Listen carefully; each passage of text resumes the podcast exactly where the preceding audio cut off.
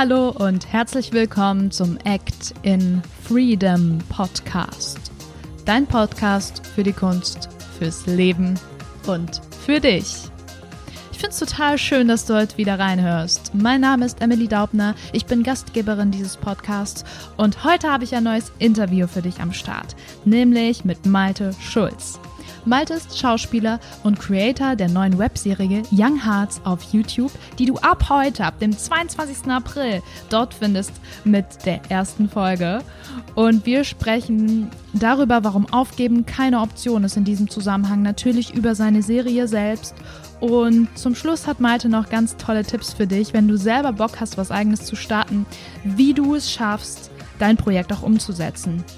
Ich würde sagen, ähm, jetzt gibt es gar nicht mehr so viel zu bereden, außer äh, hör mal rein, los geht's.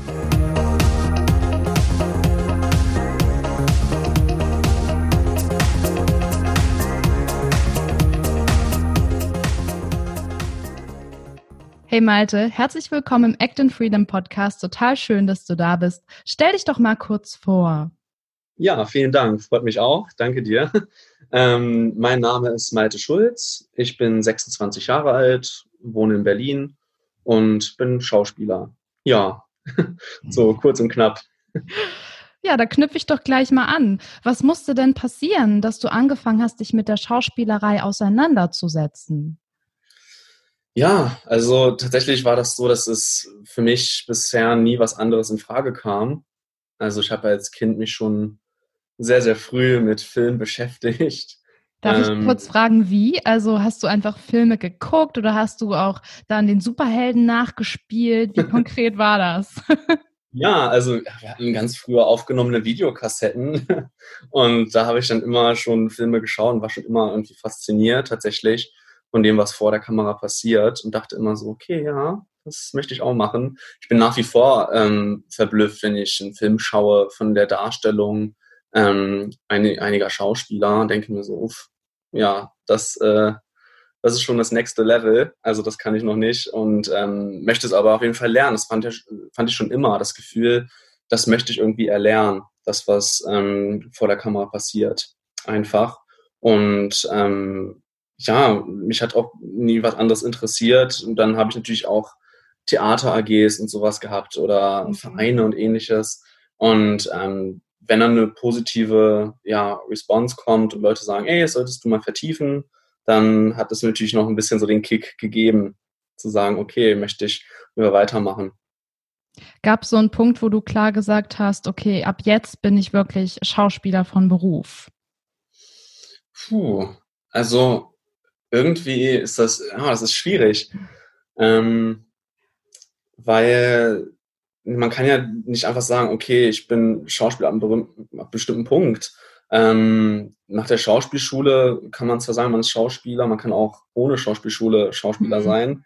Ähm, das ist so das Schwierige. Was ich halt nur kenne, ist halt die typische Antwort, wenn man sagt, ich bin Schauspieler. Okay, cool, was hast du denn alles schon so gemacht? Ja. Und ähm, viele setzen Schauspieler sein gleich mit berühmt sein und das ist ja nicht mhm. immer das Gleiche.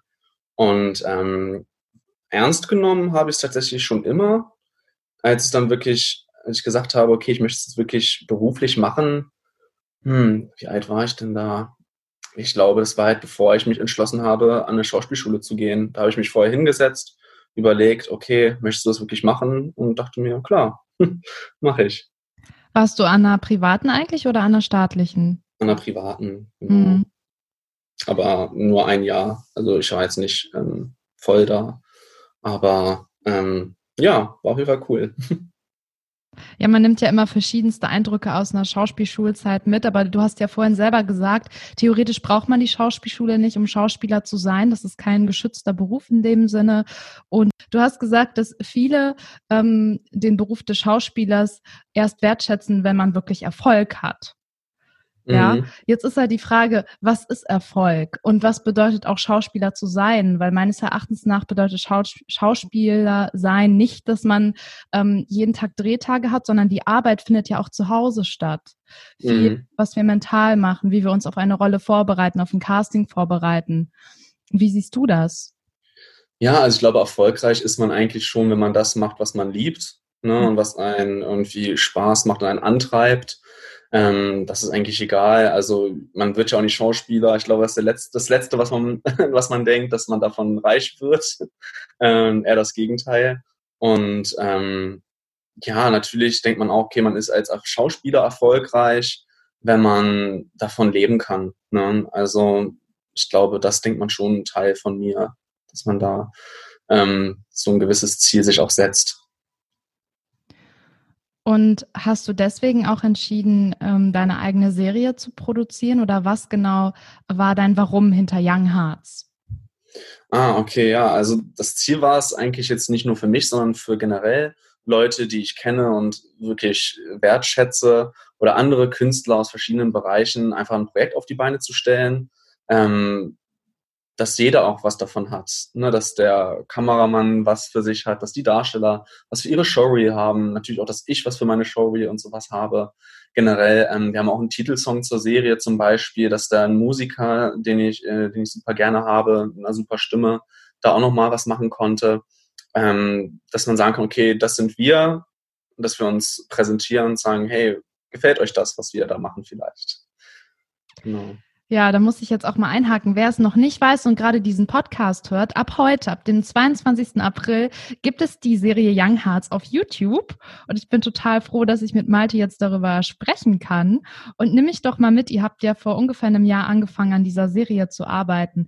Wie fängt man an, eine, ein, an, ja, eine Serie zu gestalten und zu drehen? Was, was ist als erstes da passiert in deinem Kopf und in der Umsetzung? eine gute Frage. Also was in meinem Kopf vorgeht, weiß ich immer noch nicht so genau. Ähm, nee, es war so, dass ich gerade umgezogen bin, meine neue Wohnung. Es war ein langes Hin und Her halt einfach. Und es war in der ersten Woche, da habe ich mich mit einem guten Freund getroffen. Und mit dem habe ich schon mal einen Kurzfilm geschrieben gehabt, äh, einige Jahre vorher. 2016, glaube ich, oder 17, 17, glaube ich, war das. Und ähm, wir hatten einfach so die Schnapsidee, lass mal wieder was schreiben, eine Serie. Und dann sind wir natürlich dann, weil wir keine ganze Serie umsetzen können mit jeweils 60 Minuten pro Folge, haben wir eine Webserie draus gemacht, ne, kurze, knappe Episoden, weil man es auch irgendwie ähm, realisieren muss, dass es realistisch bleibt. Und dann haben wir halt einfach angefangen, die Charaktere zu schreiben. Normalerweise schreiben wir immer zuerst den Plot oder die Story, den Verlauf.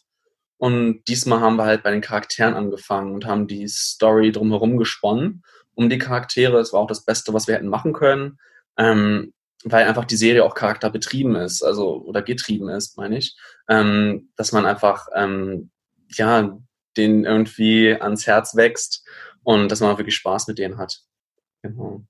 Und wie ging es dann weiter? Charakterentwicklung, Plotentwicklung, wie kommt man dann an das ganze Team heran? Ja, dann ging es ja dann darum, halt Leute an Land zu ziehen. Also ne, Regie, Ton, Kamera, Licht, alles drum und dran. Und da habe ich natürlich das Glück, dass mein Bruder, anders als ich, sich mit Regie auskennt. Der hat das gelernt. Der versteht da wirklich was von. Ich habe das einmal versucht und bin miserabel gescheitert. Ähm, da bin ich froh, dass ich ihn habe. Und ähm, der ist auch extra immer aus Hamburg gekommen und ähm, ja, hat dann wirklich auch jede Folge, er sollte eigentlich nur bei den ersten beiden Regie führen, weil er auch einfach einen engen Zeitplan hatte. Aber dann ähm, hat er doch gesagt, okay, ich, ziehe das ganz durch und hat dann doch jede Folge Regie geführt. Ähm, das gleiche auch mit dem ähm, Tonmann, das ist ähm, mein bester Freund, der hat auch die Musik zur Serie komponiert, da ist er wirklich ein Meister drin, ähm, die ist super. Und ähm, der ist auch immer aus Hannover gekommen. Da habe ich natürlich Glück gehabt, dass ich die beiden sehr gut kenne und die in meinem Freundeskreis mhm. sind. Ähm, dann muss ich natürlich die Darsteller casten. Also da war es gut, dass eine der Darstellerinnen mit dem ähm, Co-Autor ähm, befreundet war. Die andere Hauptdarstellerin habe ich über das DFFB ähm, äh, Schwarze Brett inseriert und dann gefunden. Und ähm, den Hauptkameramann, den wir dann hatten, der uns begleitet hat, habe ich auch über das DFFB gefunden. Da hatten wir das riesige Glück, dass wir dann ähm, ab der dritten Folge einen professionellen Kameramann gefunden haben, der das Projekt cool fand und uns da auch wirklich unterstützt hat und ähm, jedes Mal 120 Prozent bei der Sache war und uns da wirklich ähm, ja sehr gut geholfen hat. Hat echt Spaß gemacht. Ähm, war natürlich schwierig, aber das war so jetzt so der nächste Schritt, dann halt alle das ganze Team aufzubauen. Mir war es halt wichtig, dass erstmal das Team hinter der Kamera steht, ähm, damit ich halt auch den Darstellern nicht sagen muss, okay, ja, das alles kommt noch und die ein bisschen in der Luft stehen. Deswegen war es erstmal wichtig, dass das Team hinter der Kamera steht und dann ging es an den Cast zu sagen. Genau. Und wie war das dann für dich? Du bist ja normalerweise auf der anderen Seite als Schauspieler, dass du für etwas gecastet wirst und das ist ja für viele Künstler auch immer eine sehr unangenehme Situation. Wie hast du das gehandhabt, dann jetzt mal selber Schauspieler zu casten? Ja, das war irgendwie, ja, lustig. Ähm, und ja, es war halt schwierig tatsächlich, weil ich, ich kenne das halt, wenn man ähm, die ganzen Absagen bekommt. Ne? Man bekommt mhm. ja 90 Prozent Absagen oder 99 Prozent und eine Zusage. Und wenn man Glück hat, mir ist halt einfach aufgefallen, dass man einfach es nicht persönlich nehmen sollte, wenn man für eine Rolle nicht besetzt wird. Weil ich war echt überrascht, wie viele Leute, obwohl es ein No-Budget-Projekt ist, wie viele Leute sich gemeldet haben, auf die Rollen beworben einfach. Und ähm, es waren teilweise über 100 Leute, die sich auf Rollen beworben haben. Und ähm, es waren echt tolle Schauspieler dabei mit, mit super Showreels, mit super Bildern. Und ähm, aber die haben halt einfach nicht so einfach in die Rolle gepasst, wie ich es mir vorgestellt hatte. Und dann tat es mir auch irgendwie für die total leid. Aber mir ist einfach klar geworden, dass man deshalb, ähm, egal wie, wie gut man ist, sich nicht fertig machen sollte, wenn es mal nicht klappt. Weil dann passt es vielleicht für den Moment nicht, aber dann passt es bei einer anderen Rolle viel eher. Ähm, das finde ich halt irgendwie, das ist mir halt da sehr gut klar geworden total wertvolle Erkenntnis. Also man kann sich immer so gut vorbereiten, wie man ist. Und natürlich passieren dann mal so Sachen, man ist aufgeregt und irgendwas klappt nicht so gut. Aber am Ende kommt es ja wirklich darauf an, ob du auf die Rolle passt. Und ich glaube, das ist Richtig. vielen Menschen nicht so bewusst. Deswegen danke, dass du das nochmal geteilt hast.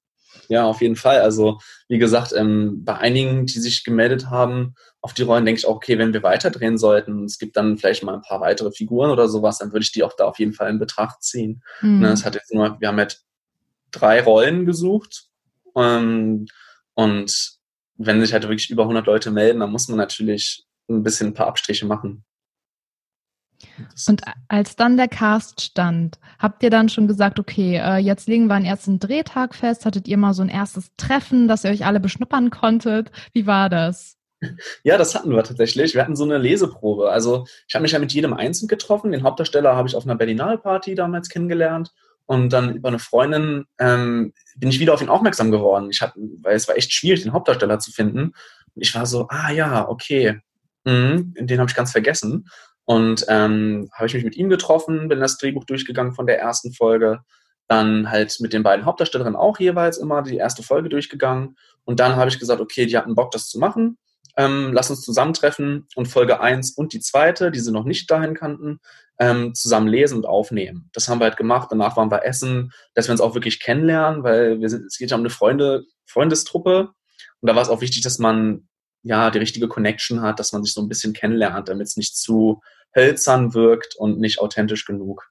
Deswegen, das war, das war gut, dass wir das gemacht haben. Heißt aufnehmen dann, dass ihr es direkt verwendet habt für die Serie selbst oder so ein, so ein Testshoot einfach nur gemacht habt? Nee, das war tatsächlich so ein Test, wie wir es einfach nur gelesen haben. Wir haben noch nicht wirklich mhm. gespielt. Ne? Ah, einfach okay. nur so, ähm, erstmal zu schauen, zum Lesen. Und dann habe ich es halt ähm, meinem Bruder, dem Regisseur, dann geschickt, ähm, weil er in Hamburg sitzt, damit er sich das nochmal angucken kann und ähm, er mir auch immer so ein Feedback geben konnte. Genau. Schön.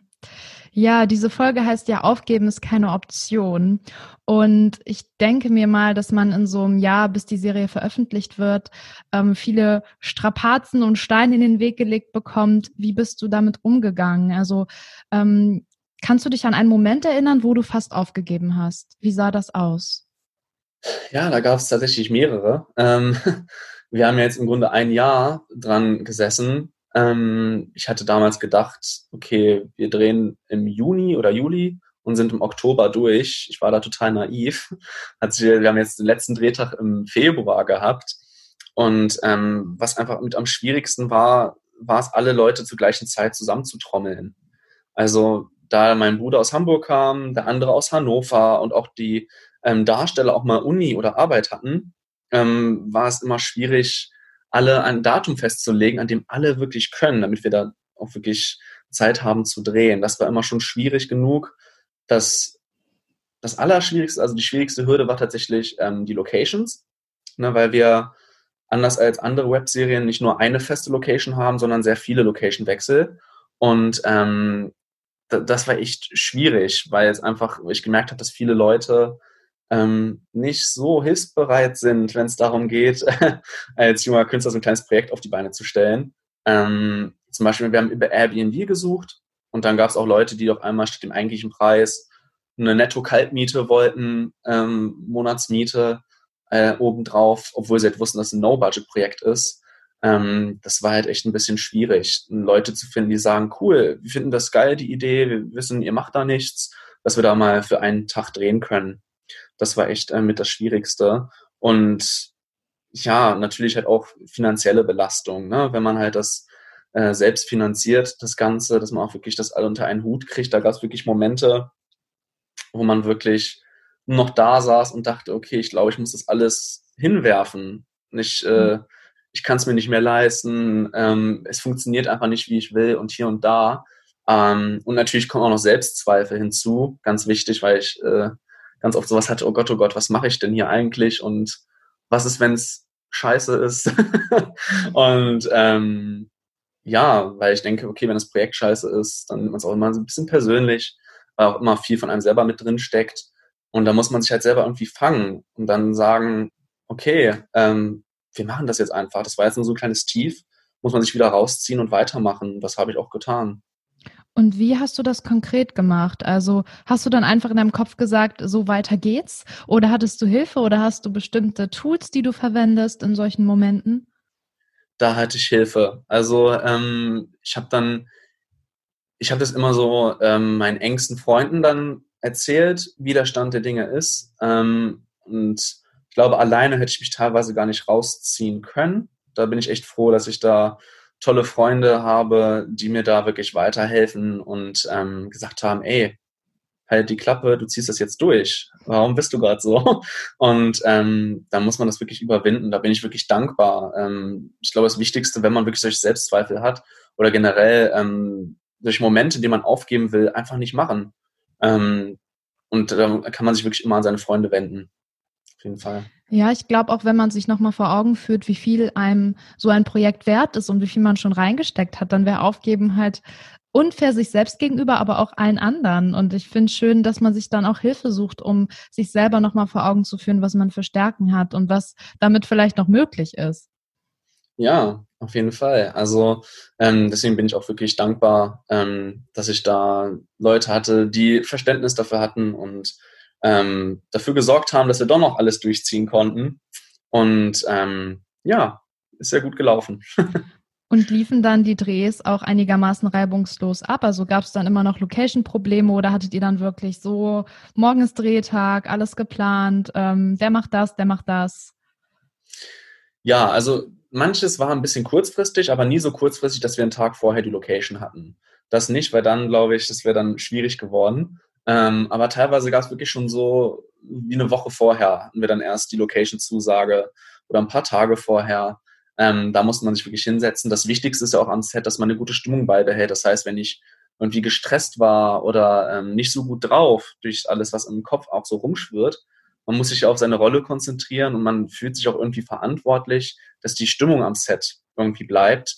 Das heißt, da musste man auch irgendwie ähm, auch da schon wieder so ein bisschen überwinden und seit die ja, die innere Mut nicht nach außen tragen. Ne? Mhm. Da muss man wirklich sagen, hey Leute, wie geht's euch? Wir legen jetzt los. Weil das Schlimmste wäre am Set, wenn eine schlechte Stimmung oder schlechte Atmosphäre wäre, weil das wirkt sich immer aufs Projekt aus. Und gerade wenn man was dreht, was mit Humor verbunden ist, weil es ja im ersten Sinne eine Comedy ist, ähm, ähm, ist das die Stimmung am Set mit, mit das Wichtigste. Bist du dann eigentlich sehr perfektionistisch? Weil wenn man selber spielt, aber auch gleichzeitig für die allgemeine Atmosphäre verantwortlich ist, ist es, glaube ich, schwierig, das voneinander zu trennen. Und auch wenn so ein Dreh beendet ist äh, und du da nochmal drauf guckst und dich auch selber spielen siehst, wie gehst du damit um?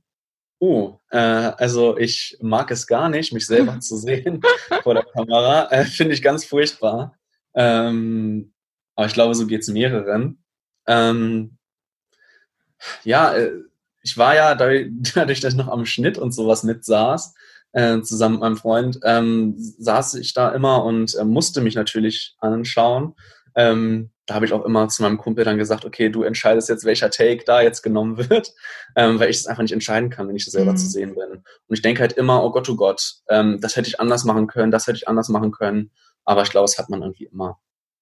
Ja, das denke ich auch. Finde ich gut, dass du dann da, dass ihr das zusammen, also du hast es mit deinem Kumpel gemacht, dass ihr den Schnitt euch Genau, mit dem, genau, richtig, mit dem, der auch Ton und Musik macht. Mein ah, bester cool. Freund seit tausend Jahren, der hat äh, wirklich auch sehr, sehr viel Kraft äh, hinein investiert, wirklich viel gemacht und wir beide haben zusammen den Schnitt gemacht, außer bei der letzten Folge, den konnte dann mein Bruder übernehmen und ähm, ja, haben da wirklich ewig dran gesessen.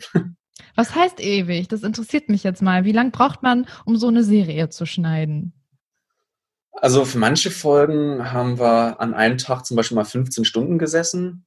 Mhm. Ähm, ja, ähm, bei den, die Folgen variieren ja auch von der Länge. Äh, die kürzeste geht vier, die längste geht 17 Minuten. Und bei denen, die länger sind, haben wir wirklich auch zwei Tage geschnitten und dann halt wirklich permanent, weil ich ja auch mal dann für ein Wochenende nach Hannover fahren musste und da hatte man auch nicht viel Zeit. Und dann muss man wirklich halt okay, auf Schlaf verzichten, nur essen, vor den Rechner und schneiden, dass das mhm. Zeug hält. Man muss natürlich auch auf Continuity achten, dass da keine Fehler, Anschlussfehler sind oder sowas. Muss man sich nochmal durchschauen und der Feinschnitt ging dann an den Regisseur, dass er nochmal drüber schaut, weil es immer wichtig, dass noch jemand anders drüber schaut, ähm, der es vorher nicht gesehen hat, die ganzen anderen Schnittversionen mhm. und ähm, der erkennt dann nochmal ein paar andere Sachen. Das macht es nochmal ein bisschen feiner dann. Ja, total gut. Magst du mal, also wer jetzt den Podcast hört und noch nicht in die Serie reingeschaut hat, magst du vielleicht mal so grob ein paar Themen nennen, ähm, die in der Serie behandelt werden? Ja, also die Serie ist ja, wie gesagt, Comedy-Drama, also eine Dramedy und es handelt von vier Anfang 20ern ähm, in Berlin, die einfach versuchen, ihr Glück im Leben zu finden. Das ist natürlich für jeden irgendwo anders. Für den einen ist es die Karriere, für den anderen ist es die große Liebe. Und ähm, natürlich finden auch Themen wie Freundschaft ist, glaube ich, das Wichtigste. Ähm, Toleranz ähm, ist ein wichtiges Thema, was wir da noch mit anschneiden. Ähm, oder halt auch diese, was einem typisch im Kopf vorgeht, wenn man in seinen Zwanzigern ist, so dieses, okay, man ist jetzt mit Schule, Uni oder Ausbildung, allem drum und dran fertig. Man ist in so einer Zwischenphase, man entscheidet sich jetzt, okay, in welche Richtung geht mein Leben. Und ähm, das wollten wir so ein bisschen beleuchten oder werden wir auch, wenn es hoffentlich weitergeht, ähm, wollen wir es noch vertiefen, ähm, was an so einem Kopf vorgeht in dem Alter, dass man ähm, wirklich schaut, okay, welche Richtung schlägt mein Leben ein. Cool, dann werden sich bestimmt sehr, sehr viele angesprochen fühlen. Ja, ähm, du hast gerade gesagt, äh, wenn es dann hoffentlich weitergeht, habt ihr dann noch weitere Staffeln in Planung? Ja, also das, das Ziel ist natürlich, dass wir weiter drehen. Also wir haben jetzt erstmal nur sieben Folgen äh, produzieren können. Ähm, wissen auf jeden Fall, wie es weitergeht. Also zweite Staffel wissen wir auf jeden Fall auch, was in jeder Folge alles passieren soll, wie es generell weitergeht. Das Konzept ist fertig. Ähm, wichtig ist halt nur, dass wir halt auf jeden Fall Geldgeber brauchen. Ob es eine mhm. Förderung ist, ob es eine Produktion ist, die sich angesprochen fühlt oder was wir jetzt auch demnächst machen wollen, ist Crowdfunding, ähm, dass man da vielleicht auch ein bisschen was dazu spendet, damit man weitere Folgen produzieren kann. Ähm, und deswegen ist natürlich auch dann Support wichtig. Also ähm, je mehr Klicks oder Abonnenten, besonders auf YouTube oder Instagram, sind, umso höher ist die Wahrscheinlichkeit, dass wir weitermachen können. Ja, also dazu sage ich gleich zum Schluss nochmal was, dass die Leute euch natürlich folgen sollen. Jetzt äh, kam mir aber gerade noch eine Frage in den Kopf. Hast du dich denn schon bei Produktionen beworben? Weil mich würde mal interessieren, wie, wie macht man das? Wie schreibt man Produktionen an? Ja, also ich habe mich schon bei ein paar Produktionen gemeldet ähm, bei welchen die es halt auch wirklich auch annehmen. Es gibt ja auch wirklich ähm, Produktionen für Webserien oder ähm, ja, da gibt es halt immer so ein Konzept, was man schicken soll oder eine Formatidee. Da muss man halt schauen, wie man das schreibt. Da musste ich nochmal auch mit meinem Bruder quatschen, der sich da ein bisschen auskannte und selber nochmal ein bisschen recherchieren. Man muss ein Exposé herstellen, im Grunde, wo der Plot ähm, kurz einmal erläutert wird die Charaktere erläutert werden, was, warum man diese Serie dreht und ähm, welche Zielgruppe dafür geeignet ist. Da muss man wirklich sehr, sehr viel schreiben. Ähm, einige Seiten und dann hinschicken, dann dauert es wirklich, ich habe noch, auch noch keine Antwort bekommen. Und ich mhm. habe teilweise welchen vor Monaten geschrieben. Ähm, die haben aber schon geschrieben, okay, es kann wirklich eine ganze Weile dauern, weil die alle so viele Formatideen von allen Seiten bekommen, dass sie auch erstmal hinterherkommen müssen. Das verstehe ich natürlich auch. Und ähm, da muss man natürlich auf eine Antwort hoffen. Also wenn Sie es interessant finden, ähm, dann melden Sie sich ja vielleicht. Aber das ähm, machst du das über E-Mail oder schickt man das ganz klassisch über die Post? Also wie, wie, wie ist das? Also die meisten wollen das nicht mehr per Post. Ähm, mhm. Die wollen das alle per E-Mail.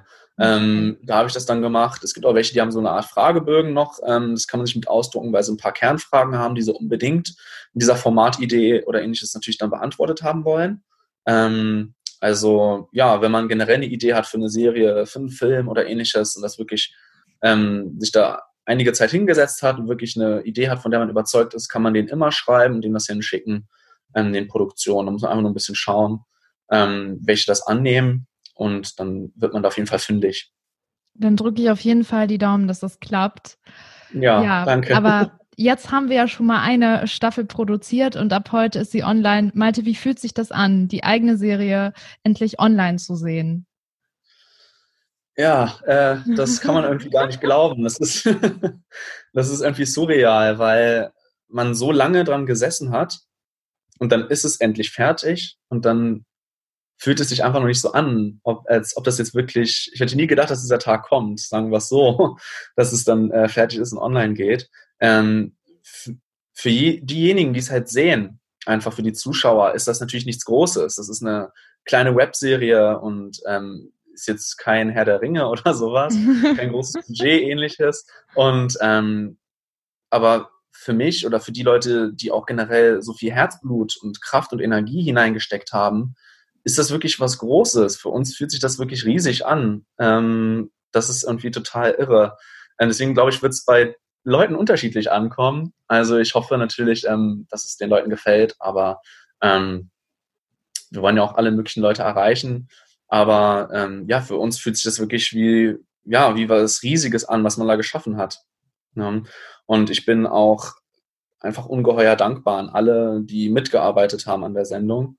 Ähm, ob jetzt die Leute hinter der Kamera sind, meine Freunde, ähm, die Darsteller, ähm, Arbeitskollegen oder auch ähm, Fremde, die teilweise als Komparse mitgewirkt haben und einfach uns vertraut haben, ohne Gage gedreht haben. Also wirklich alle, die das Projekt unterstützen, egal auf welche Weise oder Leute, die einfach nur die Instagram-Seite folgen oder auf YouTube abonnieren, bin ich einfach wirklich ungeheuer dankbar, ähm, weil wirklich viel Arbeit drin steckt und ich hoffe, dass man das, wenn man die Sendung sieht, auch bemerkt.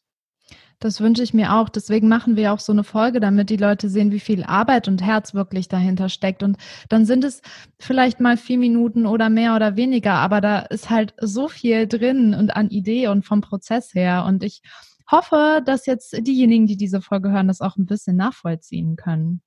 Und ähm, jetzt möchte ich dich zum Schluss noch fragen, ähm, hast du Tipps für die Zuhörer, wenn sie ihr eigenes Projekt starten wollen? Vielleicht so drei bis fünf Tipps, was sie tun können? Also der größte Tipp, den ich glaube ich geben kann, ist halt einfach nicht aufzugeben. Mhm. Ähm, natürlich, egal jetzt wie verzweifelt man ist oder wirklich, natürlich hat man auch mal Phasen, wo man dann wieder denkt, oh Gott, ähm, ist das denn wirklich eine gute Idee oder ist es denn gut genug? Einfach weitermachen. Ich glaube, ähm, selbst wenn das Projekt, was man macht, nicht den gewünschten Erfolg erzielt, geht es trotzdem irgendwie einen Schritt voran. Also irgendwie bringt einen immer weiter, ob es jetzt nur Connections sind, die man gemacht hat, Leute, die man kennengelernt hat, mit denen man in Zukunft weitere Projekte machen kann. Selbst wenn halt nicht den gewünschten Erfolg erzielt, bringt es dir selber was und du wächst irgendwie an dieser Erfahrung.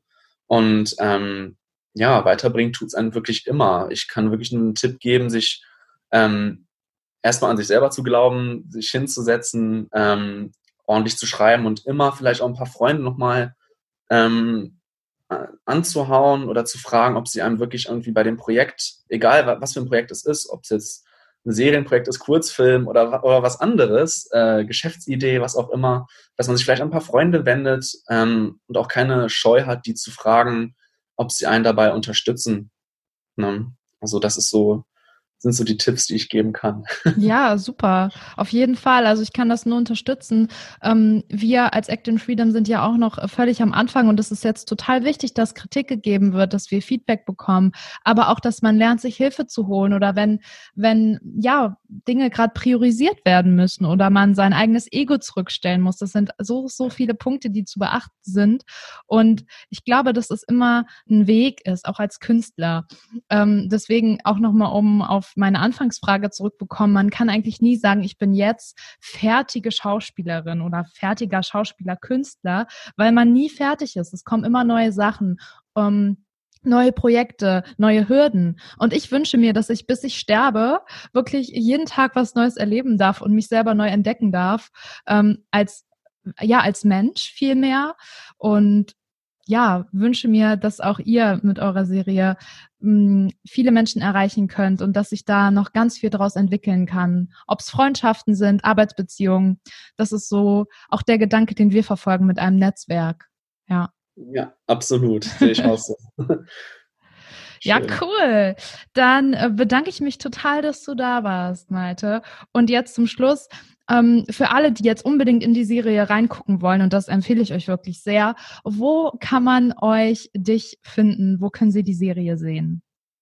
Ähm, ja, also auf jeden Fall auf YouTube, wenn man oben in die Suchleiste Young Hearts Serie angibt ähm, dann findet man das auch direkt den Trailer und dann einfach auf die Seite gehen und auf die Glocke klicken zum Abonnieren. Und auf Instagram unter Young Heart Serie ähm, kann man natürlich auch uns followen. Da kriegt man immer ein Update, wenn die neue Folge online ist. Wir werden die wahrscheinlich auch auf IGTV, auf Instagram auch nochmal hochladen, dass man sich das dort auch nochmal anschauen kann.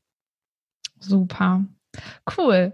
Ja, und wenn dir jetzt die Folge gefallen hat, äh, lieber Zuhörer und liebe Zuhörerin, dann ähm, sowieso bei Malte melden, bei Young Hearts vorbeischauen und auch gerne uns eine Rezension da lassen, Feedback geben. Das habe ich ja vorhin gesagt. Es ist total wichtig, dass wir ähm, mit euch im Austausch bleiben, damit wir uns verbessern können und auf eure Wünsche eingehen können. Und dann bedanke ich mich jetzt fürs Zuhören und danke an dich, Malte, dass du bei diesem Interview teil warst. Vielen lieben Dank. Dankeschön.